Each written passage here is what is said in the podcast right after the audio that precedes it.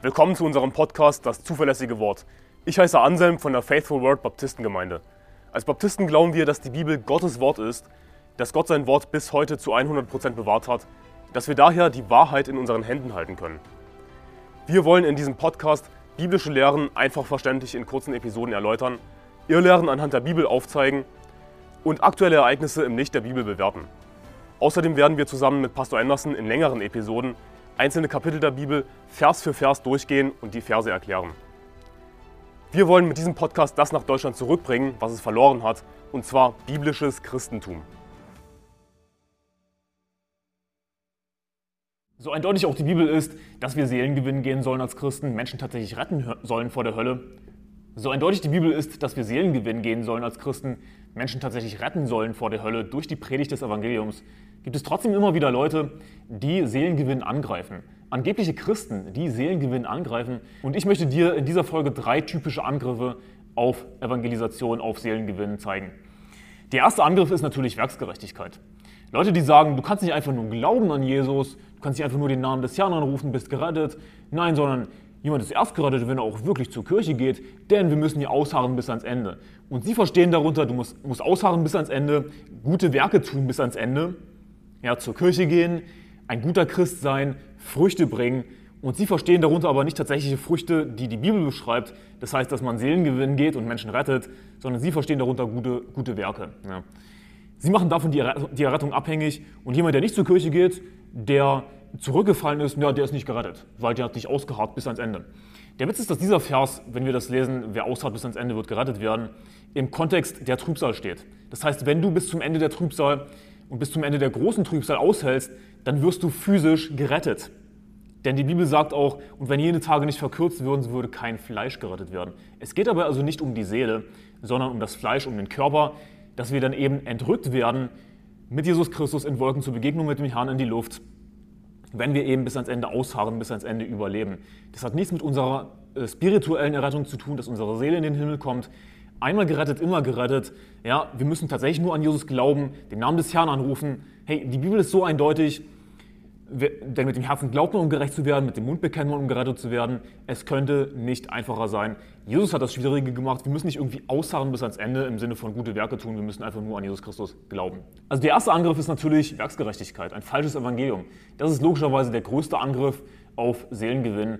Der zweite Angriff kommt aber von Leuten, die behaupten, wir müssten nicht den Namen des Herrn anrufen, um gerettet zu werden, obwohl es das ist, was die Bibel schwarz auf weiß sagt. Mit dem Herzen glaubt man, um gerecht zu werden, mit dem Mund bekennt man, um gerettet zu werden. Die Bibel gibt uns einen Grund, warum wir den Herrn Jesus bekennen sollen, und das ist, um gerettet zu werden. Und die Leute, die glauben, dass wir das nicht tun müssen, um gerettet zu werden, die sollten konsequent, konsequenterweise einfach nur jemandem, einem Ungläubigen, die Fakten des Evangeliums verkündigen und dann einfach weggehen. Das ist, was sie machen sollten, wenn sie wirklich diesen Schwachsinn glauben. Dann würden sie aber eben jemanden einfach stehen lassen, der jetzt eben die Fakten weiß, der aber nicht gerettet ist. Mit dem Herzen glaubt man, um gerecht zu werden, mit dem Mund bekennt man, um gerettet zu werden. Und ich sage nicht, dass die Person nicht gerettet werden kann. Ja. Natürlich kann es sein, dass jemand, der das Evangelium hört und glaubt, einfach für sich persönlich den Namen des Herrn anruft, ohne dass es jemand hört. Natürlich kann das sein, aber hier ist das Ding, beim Seelengewinnen wollen wir Seelen gewinnen.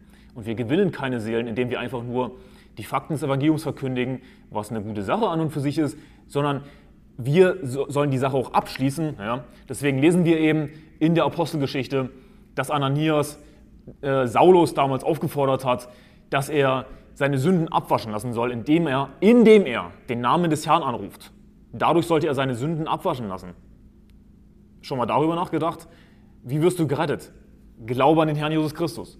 Wie wirst du gerettet? Rufe den Namen des Herrn an. Oder würdest du niemals mit Jesus reden, wenn du wirklich an ihn glaubst? Aber zu diesem Thema habe ich auch gestern eine Folge gemacht. Das ist, ein wichtiges Thema. Schau dir die Folge unbedingt an. Erster Angriff, falsches Evangelium, Werksgerechtigkeit. Leute, die sagen, du kannst nicht einfach so weiterleben wie vorher, du kannst nicht einfach nur glauben. Zweiter Angriff kommt von Leuten, die es ablehnen, dass wir den Namen des Herrn anrufen. Sie sollten wirklich einfach Leute stehen lassen, tschüss und fertig. Dadurch wird aber niemand gewonnen. Das, das, ist, das ist keine Rettung. Ja. Der dritte Angriff ist Calvinismus. Hardcore-Calvinisten, die wirklich konsequent in ihrer Lehre sind, die müssen gar nicht Seelengewinn gehen, denn hey, entweder Gott hat jemanden vorherbestimmt oder eben nicht. Und wenn Gott jemanden vorherbestimmt hat, dann wird er sowieso gerettet, ob ihm das Evangelium erzählen oder nicht. Ja, es gibt Calvinisten, die tatsächlich so extrem hardcore sind. Mir ist klar, dass das nicht alle sind und dass es auch vereinzelt Calvinisten gibt oder Leute, die sich als Calvinisten bezeichnen einfach, die aber gerettet sind, die das richtige Evangelium glauben, die sogar Seelengewinn gehen. Auch wenn das nur sehr, sehr wenige sind. Das ist definitiv die verschwindende Minderheit. Die meisten richtigen Calvinisten, ja, was weiß ich, Vier-Punkt-Calvinisten, Fünf-Punkt-Calvinisten, was es alles für Punkt-Calvinisten gibt, äh, die gehen konsequenterweise nicht Seelengewinn. Calvinismus ist einer der größten Angriffe auf Seelengewinn. Diese Lehre, dass jemand sowieso einfach gerettet wird, weil Gott gesagt hat, du wirst gerettet und zu einem anderen gesagt hat, du kommst zur Hölle, Punkt. Das ist nicht die Wahrheit, wir haben einen freien Willen. Und das Schöne beim Seelengewinnen ist eben, dass wir tatsächlich Menschen retten können. Dass wir tatsächlich die Ewigkeit eines Menschen beeinflussen können. Das solltest du dir auf der Zunge zergehen lassen, dass du als Christ durch den Heiligen Geist ja, die, Aufgabe hast, die Fähigkeit hast, die Ewigkeit eines Menschen zu verändern. Und wenn wir nicht Seelengewinn gehen, weißt du was, dann kommen mehr Menschen in die Hölle. Ja, wir müssen Seelengewinn gehen, damit Menschen gerettet werden. Das ist der Weg, den Gott sich ausgesucht hat, um das Evangelium zu verbreiten durch Christen. Und wenn wir das nicht tun, dann werden Menschen nicht gerettet. Denn der Glaube kommt eben aus der Verkündigung und die Verkündigung aus Gottes Wort. Die Verkündigung ist notwendig. Und in 1. Korinther Kapitel 9, Vers 22, da heißt es, den Schwachen bin ich wie ein Schwacher geworden, damit ich die Schwachen gewinne. Ich bin allen alles geworden, damit ich auf alle Weise etliche rette. Es gibt nämlich diese Leute, die nicht unbedingt Calvinisten sind, die aber ähnlich wie Calvinisten denken und so einen Schwachsinn behaupten wie, wir können nicht Leute retten oder dass es falsch sei zu sagen, wir haben jemanden gerettet, dass es falsch sei, Errettungen zu zählen. Und sowas kommt immer wieder auf. Das sind nicht vereinzelte Leute. Oh, dieses Thema kommt oft auf dass es falsch sei zu sagen, wir haben jemanden gerettet. Nun, lass uns einfach in die Bibel schauen. Hier schreibt der Apostel Paulus, ich bin allen alles geworden, damit ich auf alle Weise etliche rette. Ja, ich werde das bis zum Schluss verteidigen. Wir retten Menschen beim Seelengewinnen. Wir helfen ihnen dabei, den Namen des Herrn zu rufen, gerettet zu werden. Und ich sage, wenn ich mit jemandem gebetet habe, der das Evangelium definitiv verstanden hat, geglaubt hat, wenn ich mit ihm gebetet habe, dann ist derjenige gerettet. Punkt. Und daran habe ich keine Zweifel, daran werde ich nicht rumrütteln. Und mir ist völlig klar, dass es hier und da auch falsche Bekehrungen gibt. Natürlich kommt das vor. Natürlich können wir nicht in das Herz eines Menschen schauen, aber ich will einfach nicht diese Attitüde haben, dass ich die ganze Zeit mir den Kopf mache, oh, wurde der jetzt gerettet, wurde der nicht gerettet? Hey, ich habe das getan, was ich tun konnte. Ich will gründliche Arbeit machen. Daran sollten wir alle arbeiten als Christen, dass wir gründliche Seelengewinner werden. Und hier und da merke ich, könnte ich etwas verbessern. Ja? Wir sollten daran arbeiten, an unserer Präsentation des Evangeliums, einen gründlichen Job machen. Aber hey, wenn ich einen gründlichen Job gemacht habe, dann sage ich, die Person ist gerettet. Und das ist biblisch. Wir sehen das auch in der Apostelgeschichte, dass so und so viele Seelen hinzugetan wurden, so und so viele Seelen wurden gerettet. Das ist biblisch. Und Leute, die das leugnen, greifen Seelengewinn, Seelengewinn an. Sie sagen im Grunde genommen, wir können Menschen sowieso nicht wirklich retten. Nun, warum gehe ich dann Seelengewinn? Wozu mache ich das dann? Wie werden dann die Menschen gerettet? Einfach so? Plopp, gerettet? Das ist Schwachsinn, das ist ein Angriff auf Seelengewinn. Ich hasse das. Und eine Stelle, die ich, glaube ich, äh, vorher vorlesen wollte, war Apostelgeschichte Kapitel 8, Abvers 37. Da sprach Philippus, wenn du von ganzem Herzen glaubst, so ist es erlaubt. Er antwortete und sprach, ich glaube, dass Jesus Christus der Sohn Gottes ist. Und er ließ den Wagen anhalten, sie stiegen beide in das Wasser hinab, Philippus und der Kämmerer, und er taufte ihn.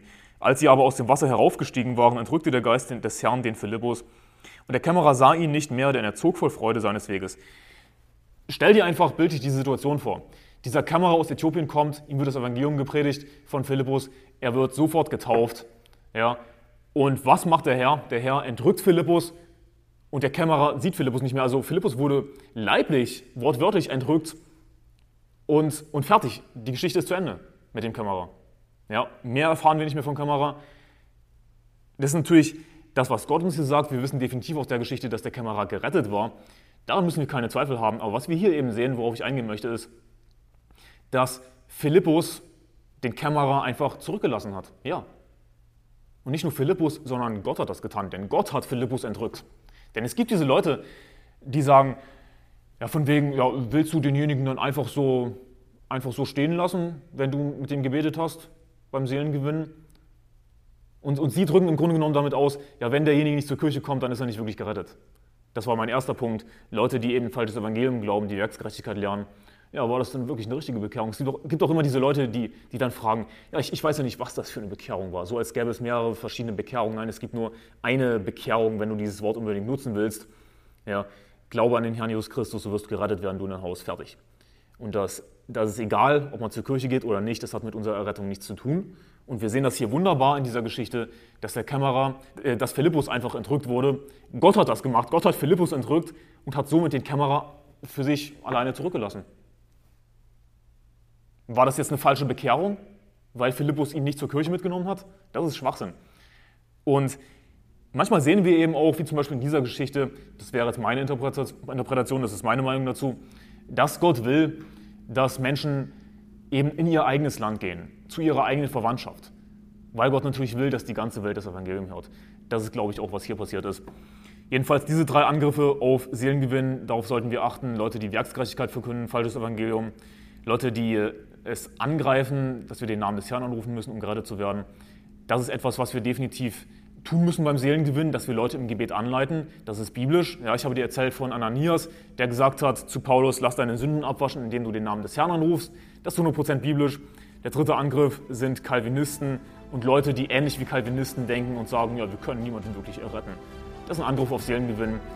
Halte dich fern von solchen schwachsinnigen Meinungen. Ich hoffe, die Folge hat dir geholfen. Gottes Segen, bis morgen.